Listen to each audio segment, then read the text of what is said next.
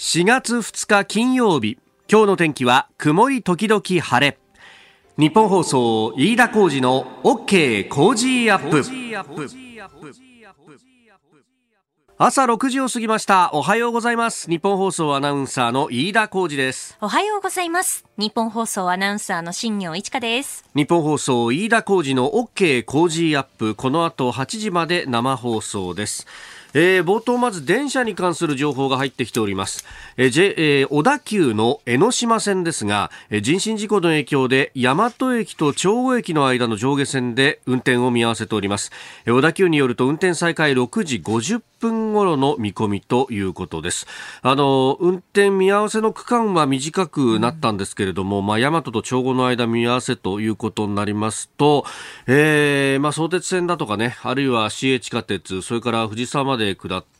JR ということで、まあ、都心に向かうルートはあるとは思いますけれども、おのおの電車混んだりとか、あるいは、えー、ね、本数が少なくなったりとかっていうのがありますんで、ちょっと今日早めに出た方がいいですね。まあ、特に4月1日ね、年度が変わって、で、新たに、えー、ちょっと、会社行くだとかっていう方々、まだ慣れないところでイレギュラー入ってくるんで、ちょっと今日はね、時間に余裕を持って早めに出たりとか、ね、えー、連絡取りながら、えー、やった方がいいかもしれません。えー、また、あの、運転再開等々詳しい情報入り次第、えー、お伝えしてまいりますので、このラジオを聞きいただければと思います。えー、小田急江ノ島線、大和長後間運転見合わせであります。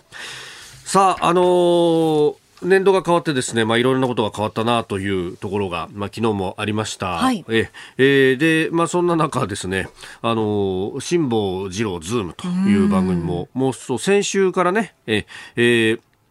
辛坊さんが太平洋横断チャレンジをするということで、もう番組お休みになると。で、日替わりでパーソナリティの人たちが出てくるというところで、えー、立川志らく師匠だったりとか、はい、村智明さんだったりとか、うん、えー、吉田尚記アナウンサーだったりとか、えー、えー、そして昨日はですね、えー、私、飯田がやると。はい。いや、これが、あの、いろんな人に言われたんですけど、うん、やっぱ月火水は、もう、ある意味、まあ、冠辛坊治郎ズームってなってますけども、新たな番組がまた立ち上がるというようなところのね、あの似たようなもんで、だからあのいろんなこう人が挨拶に来たりとかですね。だから結構あのスタジオのこう周辺が賑わっていたらしいんですけれども。まあ、あの、木曜に関してはですね、もともと、こう、私、下さんのお手伝いで出てたと。で、あの、番組スタッフも変わらないと。うんうん、えー、まあ、普段の光景とほとんど変わらないので、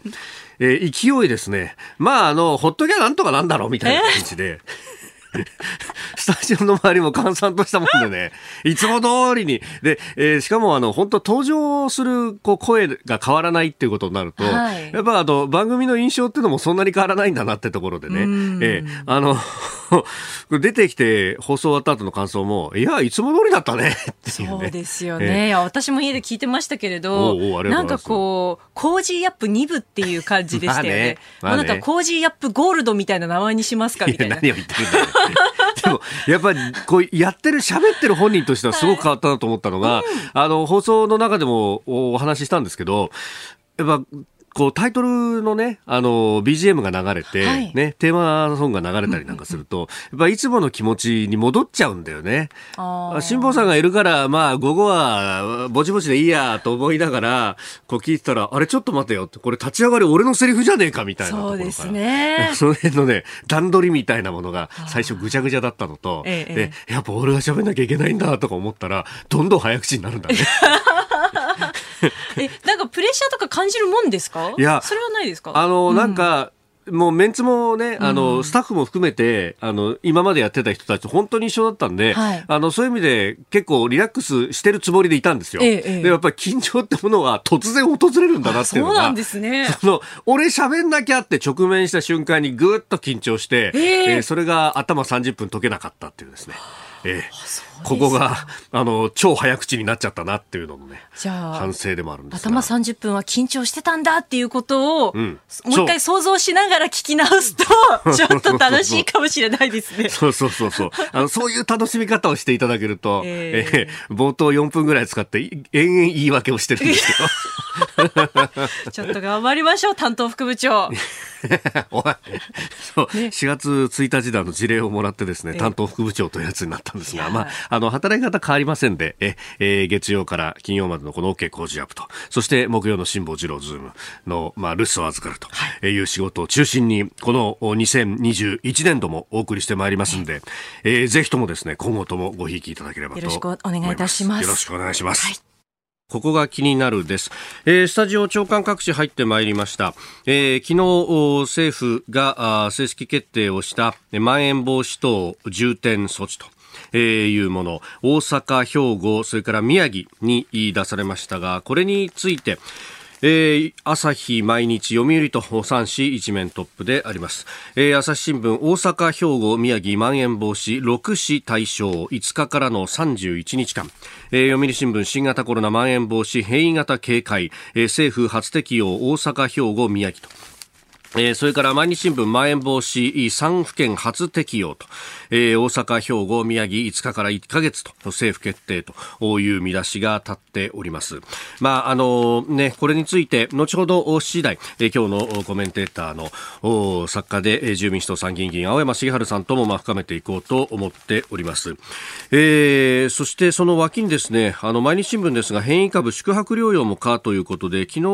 おとといですね、3月31日付で、えー、厚生労働省が、えー、出していたあ通達、えー、宿泊、もともと変異株に関しては原則入院としていたんですけれども、これを、まあ、事務連絡を改定をして、えー、宿泊施設でも療養可能というふうに変えたということであります。まあ、変異株とされるもの、えー、イギリス株だとか南アフリカ株、ブラジル株なんていうふうに言われますけれども、まあ、この辺のね、えー出てきていると、まあ、であの今後はこれがあの主になるだろうというようなこともこう言われておりましたしまた日本の国内でもあのひょっとすると、まあかね、感染がこううつうつるに従ってその遺伝子のコピーが少し変わってしまうとそれが変異株になると、まあ、いうのは、まあ、往々にしてさまざま出てくるというところだと。で、まあ、あのウイルス一般的に言われてますんで、えーまあ、あのその辺の対応も、えー分かってきたところから変えていくということなんでしょうと。で、あの、ここの記事でも指摘されてるんですけれども、一方で退院や宿泊療養の解除について、えー、病床、症状が回復し24時間後に PCR 検査で陰性。で、さらにその後24時間後に陰性が確認された場合と、あの、PCR を2回やって両方とも陰性であれば退院ができるという、まあ、この基準が厳しいっていうのはお医者さんからもかなり指摘があって、で、これがあるんで、なかなかその最初に入院した急性期病床から退院したりだとか、退院して老健施設だとか他の施設に行くだとか、えー、あるいはあの転院に関しても基本的に陰性証明がなければっていうところがあるんで、えー、ここの目詰まりでもってですね急性病床の逼迫とあの患者さんが回復してきたにもかかわらずなかなかこう流れていかないということの一因にもなっているという指摘がありますので、まあ、この辺のこうえー、事務連絡の変更というもの、まあ、これもね、ずいぶん前からこう、あの、現場からは指摘されているところでもあるんですけれども、まあ、この辺もこう、一体になって変えていければいいなと、どうもですね、このまん延防止というものが出てくると、こう、日々の感染者の話であるとか、ね、えー、旅行そのもの、移動そのものがダメだみたいな、こう、かなり科学的な根拠に基づかないようなイメージ論というものが、えー、一人歩きしてしまうようなところがあるんで、まあ、あの、全体としてどうするのかっていうのを議論すべきなんじゃないかなというのはつくづく思うところであります。えー、それからですね、各紙一面ちょっと2番手、3番手ぐらいの記事で出たりとか経済面に少し出てますが昨日朝発表された日銀単価、まあ、これはねあの昨日の夕方の番組の中でも、えー、ご紹介しましたが、えー、大企業での製造業で、まあ、あのプラスに転じたというようなことがあって景気が回復してるんじゃないかみたいな見出しが立ってますがよくよく見ると宿泊飲食サービスだとか対個人サービスの部分では、えー、かなりマイナスがきついということ。それからですねあの企業の規模別で見ても中堅中小企業はまだまだ全体の全産業の数字でも、えー、中堅企業マイナス8、えー、中小企業マイナス12と景気悪いですよって答えてる人の割合が多いと。で全産業全規模で合計すると結局全規模全産業だとマイナス8という数字が出ていて決して、えー、良いとまでは言えないだろうと。ちなみにですね、えー、日本の中小企業の割合というのは99.7%企業数で見るとですよ。で、えー、雇用でも相当な数を占めているということを考えるとですねですね、まだまだ、あの、きちっと傷んでるところにはお金入れていかなきゃいけないという時期なんだろうなということも思います。えー、以上、ここが気になるでした。ここが気になるプラス、今週からですね、この時間から、えー、コメンテーターの方々にご登場いただきます。えー、今朝番組に参加くださるのは、作家で自由民主党参議院議員、青山茂春さんです。おはようございます。おはようございます。朝早くからありがとうございます。いや、こちらこそ光栄です。えー、まずですね、この時間に伺いたいのは、はい、あの、3月30日の参議院の総務委員会で、はい、えー、青山さんも質疑なさりました NHK の軍艦島、えー、のドキュメンタリー、まあ、緑なき島というね、えー、ものの熱造疑惑についてということで、これ、あの、夕刊富士でも記事として、えー、詳しく取り上げられたりもしておりましたけれども、はい、この緑なき島の、まあ、うん。一部カット、特にこう行動の中でのそのねえー、働いてらっしゃる方々の、はい、映像というのは果たして本当にこれはその羽島というところで撮られたものなのかということを中心に質疑なさいました、うんうん、あの、はい、全体としてまず NHK の答えも含めてどういった形になりましたか？あの今まで、はい、ちょっと言いにくい面もなくはないんだけど他の議員も質問なさってるんですよね。ところがまず NHK の前田会長が答弁なさってない、はい、それで前田会長は外からお見えになったんですけれども、まあ、NHK のやっぱ官僚機構と言わざるを得ないんですけどその中の人が答弁すると、はい、まあ、ことごとく答弁を交わされて終わってしまってるんですよね。で今その飯田さんは客観的におっしゃってくださったんですけれども、もうこれは実態としては疑惑とかそういう段階ではなくて、うん。はい、炭鉱で働いてらっしゃった方が、まあ、僕はお会いした方で言えば94歳、93歳が最高齢ですけど、はい、あのお元気な方いっぱいいらっしゃってですね、うんうん、で僕は元記者ですけどもお話聞くと記憶が鮮明でで複数の方々の話も符合してて、はい要は、これあの三菱の鉱山だったんですけれども、うん、実は世界最先端、最良の炭鉱の一つであって、はい、保安規定が法律に基づいてちゃんと作られていてですね、うん、例えばちゃんと作業服着てなきゃいけない。はい。それから頭につけるヘルメットも皆同じもので、うん、スタラーテ工業というところのもので、はい、でコーナー暗いですからあヘルメットにキャップキャップライトって言って明かりがついてるわけですよね。はい、えー、おでこのところにと、はい、それから校内も、まあ、高さがちゃんと確保されてて大体1.9メートル。おまあ、よっぽど普通ならば、よっぽど背が大きくない限りは立てますよね。はいそれ,、えー、それからそのガスが出る炭鉱なんで、はい、主炭鉱っていうんですけども、裸電球は絶対だめなんですよね、誘爆しますから。火花が散ったりなんかすると大変なことになる、ね、その通りですね。うん、だから映像を見るとですね、はい、まあ、まずあのふんどし一丁のほぼ裸の姿で、うん。ヘルメットが全く違う会社のものなんですよね。えー、丁寧に調べたんですけど、もうあのどのメーカーかも特定ほぼできました。えー、はい。それからライトがついてない。じゃあどうやって作業するのかと。それから裸電球がぶら下がっていて、で、さらにものすごく狭いところに腹ばいになって、はい、あの作業されてる姿なんですが、すなわちその実際にこの炭鉱で働いてた方々にとっては、まあ見たこともない。こんな現場なかったぞってこと、ありえないと。で、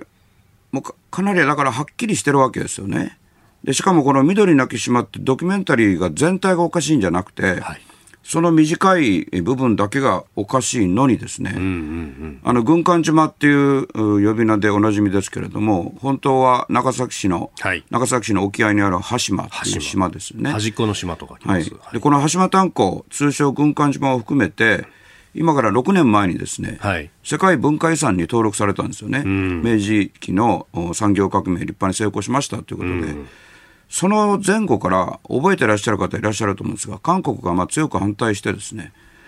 まあ、妨害に近い行為もあったわけです。はい、で、それを普通に突破して、指定されたらですね、うん、この NHK のドキュメンタリーの映像、古いもので昭和30年に放送してるんですけど、その映像を使ってですね、はい、例えばあの韓国のプサンにある国立の、うん、いわばその日本を非難する展示館で、はい放送を許可なく流していたりあるいは報道韓国の報道機関も NHK のものを使ったりするんで、うん、古くに問題映像があったってことはなくて今あ、不当不正に利用されてるってことが問題ですから、はいうん、まず NHK が検証番組を作って、なぜこの多分他のおそらく筑豊のちっちゃな小山っていうんですけど、ちっちゃい炭鉱で取られたもの、ただし働いてる方は、朝鮮半島出身の方じゃなくて、日本人の方、であのそういうことなのになぜ違う映像が差し込まれたのかっていうのを自ら検証して、はい、それから当然韓国でこれが不当に利用されたってことも番組内できちんとやって、韓国側の反論なども入れて、もちろん島民の方々の証言を入れて、はい、番組を作ってくださいと、報道陣の誇りを持って、公共放送の使命としてもやってくださいと、そしたら NHK の前田会長はですね、はい。あのとあのその呼びかけをしましたんで、質問の中で、うん、島民の方々と会ってもいいというニュアンスのことを言われたんですよね。はい、ところが、同席してたその NHK の内部の人から、はい、まあ、紙渡されたりして、ええ。えー、ちょっと発言が後退したんで、うん、最後、もう一度ですね、あのこの前田会長の人となりに焦点を当てて、はい。えーまあ、東京大学法学部出身なんですけど、官僚になることをせずに、民間の銀行に行かれたんですよね。そこから話を起こして、まあ、時間1分ぐらいしかなかったんですけど、今と同じですけどね、今、時間過ぎてますけど、だからあもう終わりますけれども、そうやって話したら、ちゃんと答えてくださって、うん、なんとですね、NHK 会長になってから、はい、この組織の中に、理解に苦しむことが多々ありますと。おっしゃったんですよね。これは非常に重要な証言で。あそこ自分の言葉で話されてた感じですね。そうです。うん、突如自分の言葉で神をまずに話されましたね。うんだからこっから先です。島民の方々と実際に NHK があの議論していただく場を作りたいと考えてます。はい、えー、まずはここが気になるプラスでした。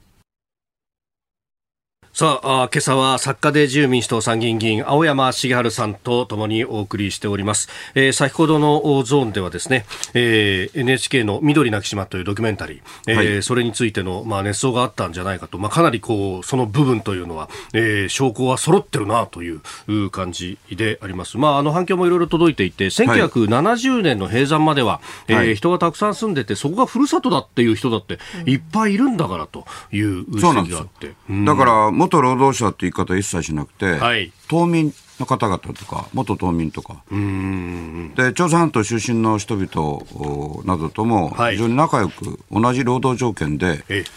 働き過ごされていたし、映画館、小学校、病院、はい、何でもあったんですよね。あの戦前からすでに鉄筋コンクリート作りのアパートが建っていたって、相当先進的だった、うん、そうです、日本初の、あそうか、日本初だ、はい、鉄筋コンクリートの高層アパートで、それを真横から見て、はい、なおかつ炭鉱の煙突煙突から煙が出るから軍艦島。暗いイメージじゃないんですよ。んなんとなくあの炭鉱で軍艦って言われると、はい、重い暗いイメージになりがちなんですけど、真逆なんですよね。だからあの問題の映像もそういう先入観にちょっと乗っかってしまった面もあったんじゃないかと思うんですけどね。あで、あのカット以外の部分っていうのは、その明るく暮らす島民の方々っていうのがかなり出ていた。だからおそらくその行動に入ることが許可されなかったんで、保安規定が厳しいので、それで、えー、その違うところで取ってしまったんじゃないか、これは推測ですけれども、えーまあ、ただ実際にこうね、うん、あの作った人たちへのヒアリングができなかったというふうに前田会長もおっしゃってましたからね。そうなんです。そこもあれ、初めての答弁なんですよね。だからまあ、あの見てる人の中に前田会長の批判も依然強いですけども、僕は質疑で申し上げた通り、ずいぶん踏み込まれたんですよね。ここで、ポッドキャスト、YouTube でお聞きのあなたにお知らせです。ニッポン放送飯田浩司の OK Cozy Up では、あなたからのニュースや番組についてのご意見をお待ちしています。ぜひメールやツイッターでお寄せください。番組で紹介させていただきます。あなたと一緒に作る朝のニュース番組飯田浩二の OK コージーアップ。日本放送の放送エリア外でお聞きのあなたそして海外でお聞きのあなたからの参加もお待ちしています。えー、今朝は作家で自由民主党参議院議員の青山茂春さんとともにお送りしてまいります。青山さん、改めましておはようございます。おはようございます。よろしくお願いします。青山さんには番組エンディングまでお付き合いいただきます。では、明日の朝5時まで。お、やりますか？あ、やりましょう 予定詰まってるでしょう。さあ、あの、行ったり来たりしながら。行ったり来たりしながら。途中電話でつなぎながら。はい、えー、7時台最初のニュースこちらです。日韓局長級協議議論は平行線に。外務省の船越武弘アジア太陽州局長と韓国外務省のイ・サンリョルアジア太平洋局長は昨日都内で会談し慰安婦問題はやいわゆる徴用工募集工問題について協議をしました。日本側は問題解決のための具体策を求めましたが韓国側は従来の主張を繰り返し平行線に終わっております。なお対面でのこの局長協議は去年の10月29日以来およそ5ヶ月ぶりとのことです。えー、まあ、あの、日本側としてはね、ボールはもうすでに韓国側にあるじゃないかということであろうかと思いますけれども、はい、山さん。これは韓国が、まあ、実は相当追い込まれていて、まあ、トランプ政権の時からアメリカは韓国に非常に厳しくなっている。特にムン・ジェイン大統領ご本人に対して当たりがきついんですけれども、はい、バイデン政権に代わって、まあ、韓国、それからムン・ジェイン大統領は、はい柔らかくなると期待したら、これは逆なんですよね。ただし、バイデン政権は日本にも、要はその、朝鮮半島が北朝鮮だけじゃなくて、韓国も中国側に取り込まれているような現状だと、はい、この中国に対してどう向き合うかっていうのが、日米共同の課題なのに、えー、やっぱ韓国問題解決しなきゃいけないっていうに迫ってきてるから、はい、それでこの日韓局長級競技っていうのを目に見える形でやってるんですが、もう一つ目に見えないところで、はい、安全保障の分野で、えー、やってるんですよね。えー、日米韓ですよね、はい、やってるっていうか、はい。はい、まあ、まさしく始まったばっかりなんですけどね。そういえば先週あたりに、うん、あのこの週末に向けて、うん。うん、あの日本からは北村局長、NSC 局長が行って、はい、韓国からも国情院の、トップが行って、やるっていう話がちらっと記事に出てましたね。はい。おっしゃる通りで、それ全部伏せるのかと思ったら、ちらっと出したんですよね。ねベタ記事みたいで出てましたね。うんはい、で、これはあの、そのベタ記事と真逆なんですよね、意味は。で、アメリカはサリバン大統領補佐官で、はいえー、このサリバンさんの評価が非常に高いんですよね。まだ政権発足してまだ2か月ちょっとですけれども、はいあのブリンケン国務長官も、まあ、非常に落ち着いた、あの取り組みで評価あるんですけど、はい、それを支えるサリバンさんがあの評価高いのと、日本の北村茂、はい、うん安保局長と、まあ、すでに信頼関係があるんですよね。でその絆があるんで、まあ、そこに韓国を入れて、はい、その安全保障から考えたら中国側じゃなくて日米側に来るべきだっていうことをやるわけですけど。まあ、しかし、ムン・ジェイン大統領自身が、うん、動かないとどうにもならないですし、ムン・ジェイン大統領は、まあ、韓国特有の現象がもう起きてるでしょ？要するに、1期5年しかできない。はい、で、5年終わると死刑判決とか、あ自決に追い込まれたりですね。だから今、あの、2人の韓国の大統領が、元大統領が、はい、今、牢屋にいらっしゃるんですよね。まあ、むちゃらくちゃらですよね。で、ムン・ジェインさんももう、あの、検事総長と大喧嘩になって、はい、検事総長を辞めて、ええ、次の大統領候補になろうとしてたり、ええね、そそれどこじゃないって話なんですよね。で、ちょっとアメリカはそのバイデン政権、トランプ政権っていうことじゃなくて、例えば米軍そのものが、こういう韓国の実態にも頭抱えていることがあるから、はい、まあ日本のプッシュを得て、その韓国をもう少しこう正常な自由主義陣営の国として機能するようにしようと、はい。まあ、日本はどっちかというと今あの飯田さんが言ってくれたみたいにボールは韓国にあってね。とにかくまあ、えー、国際合意に反するでたらめなことが、司法の名で行われていてでも申し訳ないけど韓国で司法が完全独立してると思ってる人はいないから。だから日本はもう韓国が是正しない限りはお付き合いできないっていうのが安倍政権から菅政権にも一貫してあるんですけど、ちょっとそれで安全保障に問題が大きいっていうのがアメリカの立場なんですよね。で、僕は今国会議員ですから、あの、警察なことももちろん言えませんけど、ただ日本の主権者の間にその、韓国はもう置いとけばどうですかって声が強いのはやむを得ないですよ、それは。話し合う余地がないようなことがずっと起きてますからね。さっきの軍艦島の件も本当は NHK の問題非常に大きいけれども、はい、韓国はそういうことを利用するということも極めて大きいので、はい。おはようニュースネットワーク。まずは取り上げるニュース、こちらです。大阪、兵庫、宮城にまん延防止等重点措置を正式決定。本日、宮城県、大阪、兵庫県について、4月5日から5月5日までの期間、まん延防止等重点措置を実施することを決定をいたしました。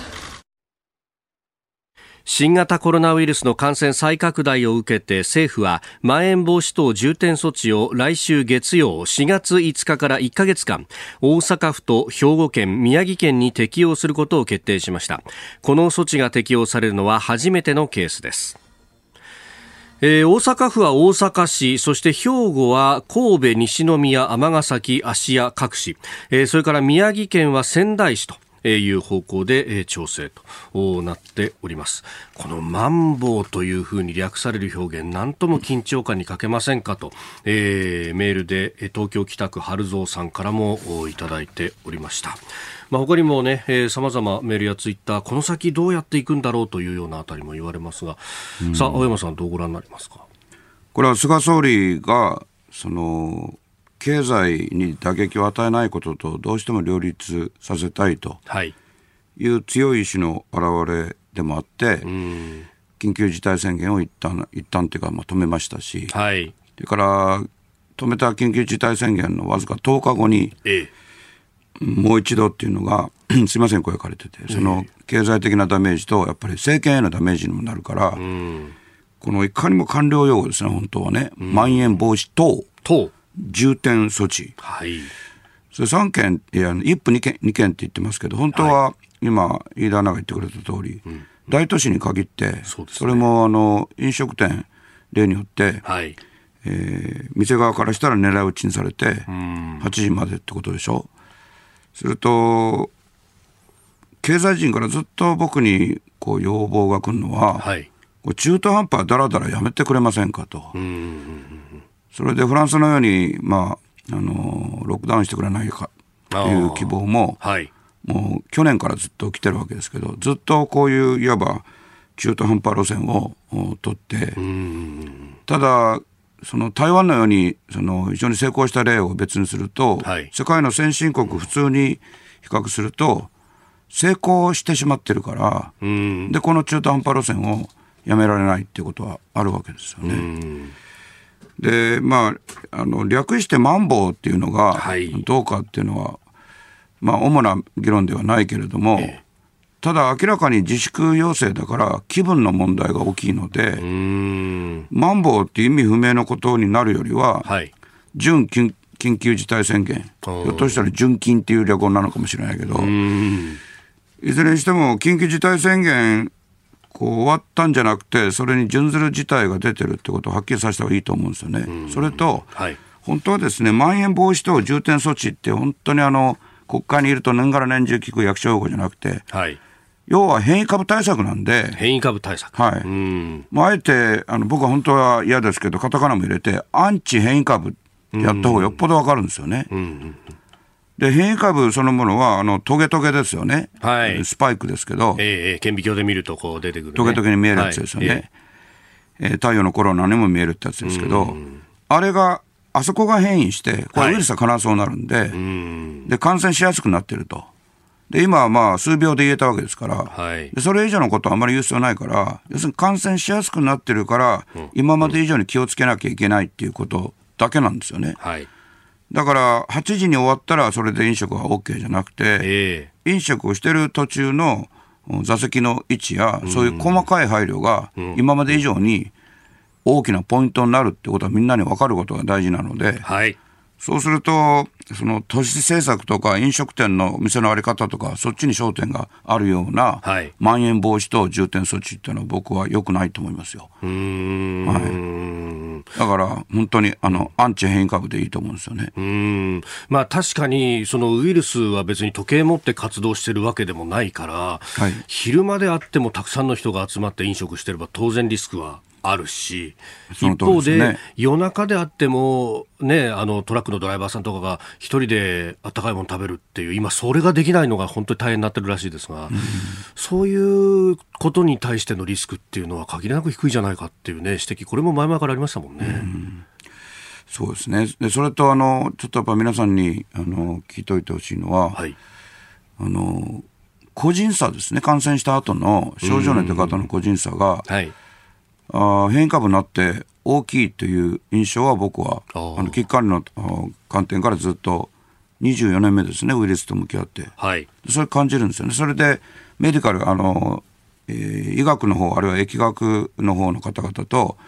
話すと、やっぱり皆さんまだデータとしてはっきり出てるわけじゃないんだけど、はい、印象としてはそれはかなり激しいんですよね。だから、感染続いてる時の症状がものすごくひどくなる人、それから後遺症が、はい、あさらにひどくなって長く続く人、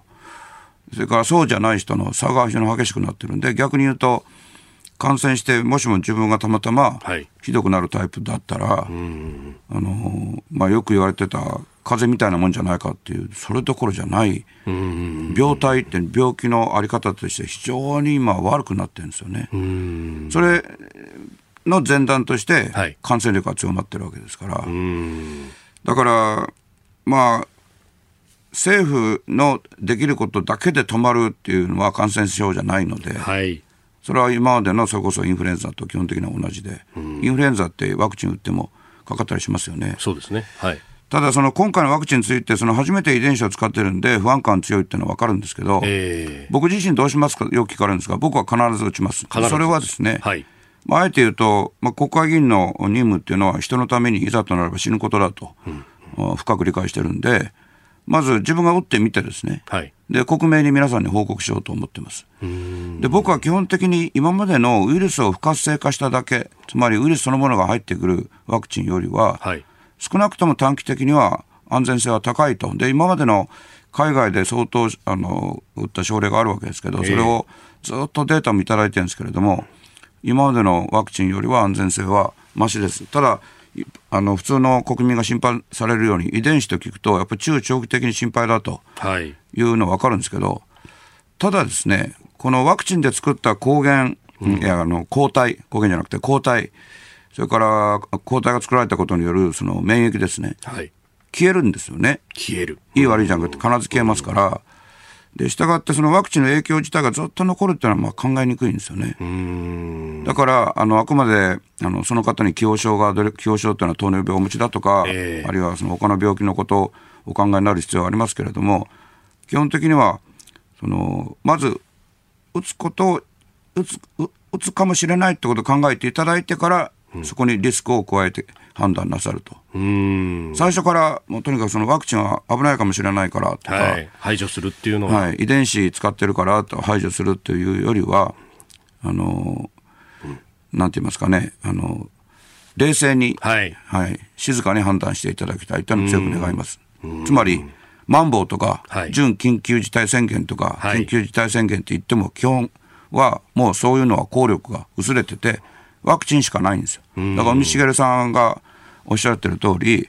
ワクチンがいよいよ行き渡るはずの、行き渡り始めるはずの6月までの間をなんとか持たせたいっていうのは、まあ、実態通りなんですよね。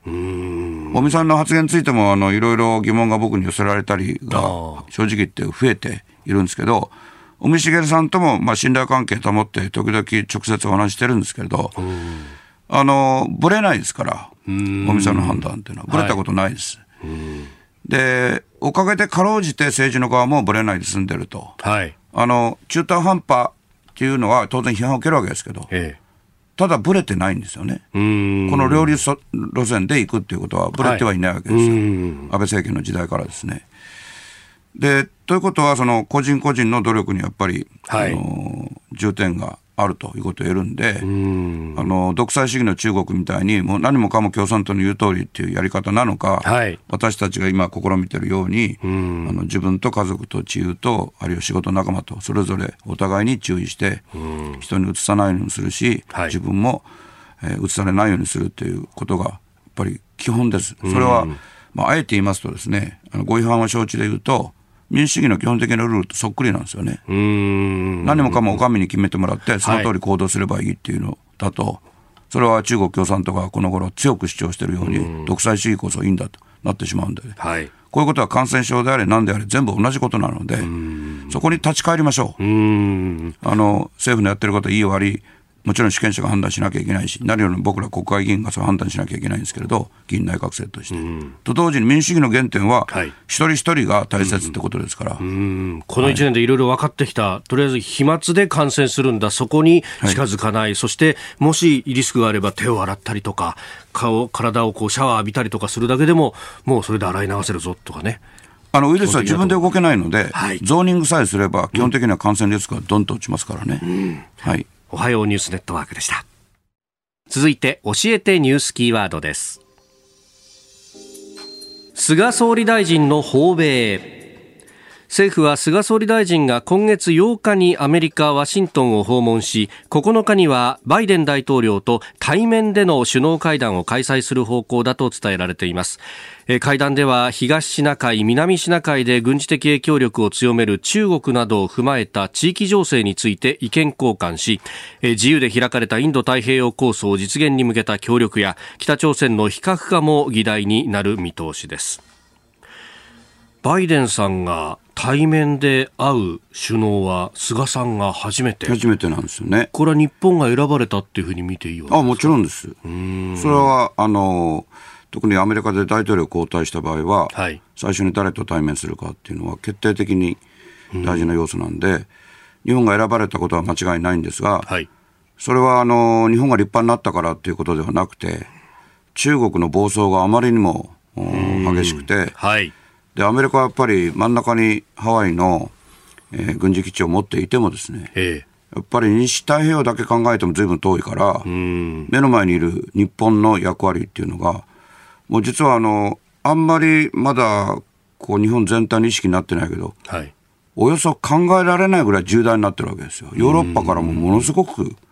例えば僕個人も急にやっぱり向こうの関心強まってる。うん、昨日出たニュースでも、うん、あの霧島演習場っていうね、あの九州の演習場で、はい、はい、えー、日本とアメリカ、フランスが共同訓練って、こうやって日米仏ってあんまり聞いたことないでしょ、うん、本当そうですね。で中国は莫大なコストを使って一帯一路をやって、はい、ヨーロッパを我が物にすると、だから日米の絆は強固なんで、ヨーロッパを自分のものにして、裏側からアメリカは日本に迫っていくっていうのは中国の戦略だったのに。はいこのウイルスのためにそれがめちゃくちゃになってしまって、そのイギリス、フランス、ドイツが、この中国の喉元に、軍艦を派遣すると、はい、いうことにもなってるわけですよね。だから、アメリカからも EU 諸国からも、それから EU 離脱したイギリスからも、日本がすべての拠点になるわけですよね。で、したがってそのリーダーの菅総理が、どういう能力と理念を持ってるかが、本当はものすごく問われて、はい、さっきあの、飯田アナがこうテーマを言ってくれたんですけれどね、はい、今までの日米首脳会談でおよそ聞いたことないテーマもあって、それ例えばサプライチェーンですよね。ということは今までチャイナ頼みだったサプライチェーン、はい、その部品の供給であったり、あるいは売りさばきであったりも全部、まあ、広い意味だって含むわけですけど、それをチャイナ外すと。はいで、外したとこに、時にお互いに、まあ、あ日米欧っていう民主主義の国々で、どういうふうに東南アジア諸国と一緒に回していくかっていうのを、まずこれも日本を拠点にして考えたいってことなんですよ。で、重大なことはですね、こういう時に事務的答弁、答弁っていうか、事務的な答えだけに終わってしまうと、はい、それはアメリカもヨーロッパも肩透かしを食らうことになるんで、ん。日本の理念を語らないといけないんです。はい、で別に難しい話じゃないと僕は考えてまして、要は中国は独裁主義に依存している国です。はい。独裁主義がなかったら逆に多分中華人民共和国はバラバラになってしまう。う多すぎる人口、広すぎる国土、はい、多様すぎる民族が実態ですから、どうしても独裁主義にならざるを得ない。そのスケールメリット、大きいことはいいことだでやろうとすると。はい、でも日本は古代の仁徳天皇からずっと民主主義を育んできましたから、で、したがってアジアの実態を考えると、中国に向き合うのは民主主義のリーダーとしての日本しかないんですよね。で、それを、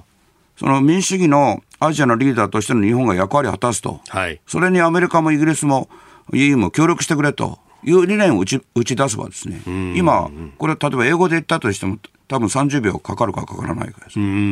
それ言うか言わないかが、あるいはそこに気持ちが入ってるか、はい、目がどんな表情してるか、アメリカ人は目を覗き込む人たちですから、日本はなるべく目を直接見ないようにするけど、はい、アメリカは本当にあのこういう感染症の時代でも、マスク越しに目は覗き込んでくるから、お会いすると。はい。そこがもう運命の分かれ道ですよ。運命の分かれ道。日本とアジアの。うん。はい。まあ、このね、ウイグルの方々の人権の問題などに関しても、はい、国会でもこう今、決議をしようとさまざま動いていると、はい、この価値観は同じで、志は同じなんだということをより訴えていかなきゃいけない。アジアの民主主義のリーダーということはですね、はい、例えば外務省が今までウイグル族って呼んだりね、チベット族と呼んだり、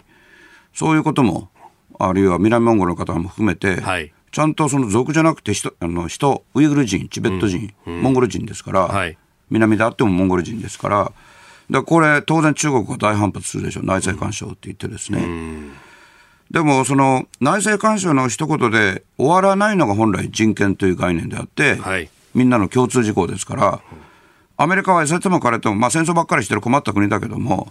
しかしそういう普遍的価値を持ってることと日本は協力しなきゃいけないです。うん、あるいは日本の価値観を示さないといけないです。はい、続いて、ここだけニューススクープアップです。この時間、最後のニュースを、スクープアップ土地規制法案について考える。政府は先月3月26日先週の金曜日ですが、えー、安全保障に関連した重要施設の周辺の土地の利用を規制する法案を閣議決定しました、えー、自衛隊の基地駐屯地や原子力発電所などの施設周辺、えー、国境の離島を外国の資本に抑えられ日本の安全確保が脅かされる事態を防ぐのが狙いです、えー、政府は今国会での成立を目指すとのことです。この閣議決定前後でさまざまな、はい、あ報道が出て、その中に、うん、あのえー、重要なこう土地、特別注視区域というのを指定するのであると、で、はい、ここに市街地などが除外されているんだみたいな、えー、記事が出たりとか、それによって骨抜きにされたみたいなことまで、えー、出てきましたが、うん、これ、実態のところってのはどうですか？骨抜きにはされてないです。されていない。はい、客観的に言ってですね、僕は住民主党議員だから言ってるんでは全くなくて、はい。で念のため申しておきますと、ええ、今あ、日本の尊厳と国益を守る会、歴史を守る会っていう、まあ、うんうん。自由民主党の衆参両院議員が65人多いです、はい、あの集まってる議員集団の、ええ、ごめんなさいね。代表を務めてまして、はい、でその掲げる、うん、大事なあ政策の一つが、はい、この中国韓国はっきり名指しをして、まあ、ななどですけどね、はい、中国、韓国などによる国土の侵食を阻止して、失われた国土は、つまり中華のものになった土地は、やがて回復するって掲げてるんで、はい、あのこの法案に関わってはいるわけですけど、ただしですね、はい、あの僕が、えー、当選する5年前よりずっと前から、はい、例えば高市早苗さんであったり、えー、新藤義孝さんであったり、いずれも総務大臣経験者ですけど、そうですねまあ、すごい長い努力があって、ついにここに来たんですが、同時にこれ、また第一歩なんですよね。第一歩。はい。だから、今、あの、飯田アナが非常に的確に、あの、法案の中身言ってくれたんですけど、シンプルなんですよね。だから、とりあえずは国境離島や友人国境離島っていうんですけれども、はい、人が住んでらっしゃると同時に、その国境線に当たる離島。はいそれからあ防衛庁、えー、ごめんなさい、防衛省や海上保安庁などの施設があるところ、えー、そういうところの土地ををとりあえず守りましょうと。で、それも、あのー、いきなりではないけれども、まず調査をして、はい、で国はこの重要土地調査法案と言ってるんですけど、本当はあの法案の正式な名前の中にちゃんと利用規制って言葉も入ってます。はい、で、したがってその利用のあり方によっては国が買い取ると。あそこ大事ですよね。だから国土の回復も実は入ってるんですよね。だから第一歩でシンプルな立て付けだけれども、はい、まあ中国、韓国の側から見たら、明らかに影響が非常に大きい法案がついに出てきたってことがあって、それで、公明党が、はい、自由民主党と政権組んでる公明党が中国と昔から近い関係にあるっていうのは、これ公然たる事実ですから、で、公明党の中からこれも公然と反対の声が上がって、で、しかも、これ推進してきた幹事長代理だった遠山さんっていうね。はい、遠山教育さん。はい。公明党の議員の方が、はい。まあ、この、緊急事態宣言に絡んで、現地職なさってしまって。はい、銀座で飲み食いしてたじゃないかというね。はい。それで、あのー、閣議決定が一度流れたんですよね。うんで、そうすると、まあ、日本のメディアのあり方としては、これ、公明党に住民主党が屈して、中身が骨抜きになるっていうのが、はい、これ、僕、あの、記者経験からして、どうしてもこれ分かっちゃうんですけど、うんうん、で、そういう僕の先入観だけじゃなくて、実際に記者諸君と付き合ってますから、当然深く。はい。とまずそこから動くから、ええ何が出てきても骨抜きだっていうね、報道やっぱなってしまうんですよね。で、これは僕はいけないと思います。で、ただ主権者の皆さんが骨抜きじゃないかと強く懸念されているのは、これむしろ当然だと思うんですよね。さっき言いました、その、公明党ははっきり、えー、中国と近しい関係にあるわけですから、それから自由民主党の政策に公明党がかなり影響してきたっていうのも、安倍政権の時代から事実ですからね。ただしですね、やっぱお願いしたいのは、はい、あの、こういうネットの時代だから余計になるべく原本に当たって見ていただきたいんですが、これあの、今、この日本像持ってきたんですけど、はい、これ現物の、でブログに写真もアップしてるんですけど、そうですね、アップされてましたね。の、うん、この法律そのものなんですけど、はい、でこういうのを見るときにですね、あの長いから、みんな嫌になっちゃうんですけど、えーえー、こういうのってあの、これよくないことなんですけど、大事なことは後に出てくるんですよね。で、後の方にですね、最初あの提案理由とかいろいろあって、後の方に法律案そのものが出てくるんですが、はい、法律案を読んでいただくと、そんな長い法律じゃなくて、まずさっき、飯田アナが言ってくれた、市街地って言葉ないんですよ。そりゃそうですよ。さっき飯田アナの説明あった通り、うん、市街地だから規制するしないじゃなくて、はい。安全保障に関係ありますか、あるいは原発のようなインフラに関係ありますか、あるいは離島ですか？と、市街地じゃないですよね。だから、あのそれに関係あるところを探すとですね、はい、えー、要は、これあの、大事な地域を中止区域っていうのと、中止ってじっと見るっていう中止、はい、それから特別中止区域と。で、その指定をするときに、はい、経済的、社会的観点から留意するという趣旨のことが公明党との調整の結果書き加えられたわけですよ。経済的、社会的観点から留意するっていうのは、はい、それ、つまり市街地じゃないかって話になって、で、政府側のレクでも、まあそういうことが多いでしょうねっていうような答弁があったから、これ僕確認したんですけど、どそれで一斉に市街地外すって話になったわけですよ。で、さらにね、はい、ええ、さらに。なんで市街地にそんなにみんなこだわるか分かります？ああ。あの一概の防衛省、周りは市街地だみたいな話ですか？一概の防衛省、うん、その通りで、うん、で、これ法律だとおおむね1キロ範囲、うん、そこに何ありますか？タワーマンション。ああ、タワーマンションもあるけど、ええ、公明党と関係ある施設もありますよね。1キロか。信濃町。はい。ですよね。一概の隣で、公明党はそんなこと一言もおっしゃってませんよ。え、ただしですね、あのまあ、支持団体ですね、あくまで。公明党、公明党ですから、はい、宗教政党じゃありませんから、はい、支持団体ではあるけれども、その支持団体がその大事な総本部であったり、あるいは大事な支部であったり、はい、そういうところ、それはあの中止区域に、そのいや、その宗教団体のそこが指定されるんじゃなくて、近くに例えば防衛省の本所があったりすると、はい、1キロ範囲にもし入るならば、中止区域になるのかと、そうするといろんな制限がこうあるんじゃないかと。心配されるのは、僕はある意味それ当然のことだと思うんですよ。うん、別に公明党の支持部隊の創価学会だけじゃなくて、どんな宗教団体でも、はい、どんな団体でもそうじゃないですか。だから、そこに注意喚起を促してるんじゃないかと。いう話が当然流れて、はい、メディアもそこは書かないわけですよ。僕は今、ある意味タブーに踏み込んではっきり話してるわけですけど、だって別におかしなことじゃないでしょ。うんうん、他の国でも起きることですよ。こういうことがあればですね。ええー、教会が近くにあるとかって、ま、間違いなくあるでしょう。はい。うん、だから、あの、ただしそこに特別な配慮はできないから、うんうん、法律の中に経済的及び社会的観点からちゃんと留意しますよと。ただしですね、はい、その防衛省、例えば本省の周りをね、外すなんてことは、あの、どう考えてもできないわけですよ。で、もともと実はよく考えると懸念はほぼないわけですよね。なぜかというと、そういう土地が中国、韓国にあの買われますか？買われるってことは売りに出すわけですね。売りに出します？出さないでしょ、うん、あの、宗教団体としても非常に安定してますよね。はい、だから、まあ、あの、企業っていうのは言い過ぎかもしれませんけど、懸念を示して、それで調整するのは当たり前ですよね。で、調整した結果、じゃあそこ外しましょうになってないわけですよ。で、当然、他のところも全部、別に総合学科の関連だけじゃなくて、他のところも全部経済的な、あるいは社会的な留意をしなきゃいけないので、はいえ。ー、で、そういうところは市街地が多いんじゃないでしょうかということであって、だから法律の原点見ていただくと、結果、その法律の法案のですね、今、まだ整理してませんけど、はい、法案の骨格は全く揺らいでないっていうのは、客観的に正しいです。ただし、はい。これで全部オールマイティに国土が守れるんじゃなくて、もともと国土の守りが極めて薄かったから、水資源を特にチャイナに侵されたり、はい、あるいは対馬の自衛隊の施設の周りに韓国が土地を買ってしまったり、すでに起きてるわけで、何でもやることが日本遅いっていうのは、あのその通りで、僕はこの議員になって5年間、一番苦しんでるのが、とにかく遅いですよ、日本は。動き出すのが。はい、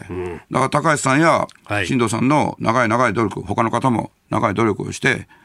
まあ、あの今は守る会も一緒にやってるけれども、ようやく実ってきて、でもこうやって一歩を作るとですね、はい、あのものすごく大きな抑止力にもなるんで、したがって、これ、骨抜きになったじゃないなったじゃないかって、むしろ中間にヒントを与えるようなことをやるよりも、これをどうやって生かすかっていうことですよね。さっき言いました通り、あの客観的公平にちゃんと指定をして、はい、で制度があっても使わなきゃいけないから、ええ、国による買い取り、これは大事なところですよね。それから、例えば、その、利用の仕方がおかしかったり、嘘ついてたら、はい、ええー、刑事罰を含めて、うん、えー、この利用の中止、最初勧告した次は、日本政府、国が命令できると。あくま画期的なんですよね。うん、民主主義の国においては非常に画期的ですよね。うん、そういうのを実際にやれる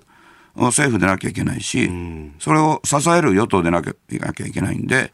でそれを一番見てほしいんですよね。あの月曜にお出になったですね、うん、金原信勝さん、前の内閣官房副長官法、はい、この法案について聞いたんですけれども、調査っていうだけでもものすごくこう抑止になるんだと、はい、あ調べられるんだとなったら、手を出そうとした人たちがその手を引っ込めると、うん、この抑止力の部分だって、この法案にはあるから、非常に有用なんだという話をその通りなんですが、中国、韓国のように、特に中国まあ、韓国もそうですけど、はい、国家意思として日本の国土に手を伸ばしてるから、だから、この手を使ってくる。一時期調査だけでとどまれそうになったから、なるほど。水面下でみんなと連携して動いた結果、あのこれも見てほしいんですけど、はい、この正式な法案名って例によって長すぎるんですけど、うん、これ、あの飯田アナと新業アナと一緒に見てるんですけど、この、えー、利用土地の利用状況の調査および利用の規制と。うんはい本当は政府は略して言うときには、はい、重要土地利用規制法案って言わなきゃいけないのに、うん、わざわざ外して、調査だけ残してるんですが、なるほど。現実は利用も規制できるわけです。うん、はい。えー、この重要施設土地規制法案について、えー、詳しくお話をいただきました。ポッドキャスト YouTube でお聞きいただきましてありがとうございました。あなたと一緒に作る朝のニュース番組飯田浩二の OK コージーアップ。東京有楽町のニッポン放送で月曜日から金曜日朝6時から8時まで生放送でお送りしています。番組では公式 Twitter でも最新情報を配信中。スタジオで撮影した写真などもアップしています。コメンテーターのラインナップ放送した内容の書き起こしインスタグラムや飯田浩司アナウンサーのポッドキャストなど詳しくは番組ホームページでチェックしてください。そしてもう一つ飯田浩二アナウンサーが「夕刊富士」で毎週火曜日に連載中。飯田浩二の「そこまで言うか」こちらもぜひチェックしてください。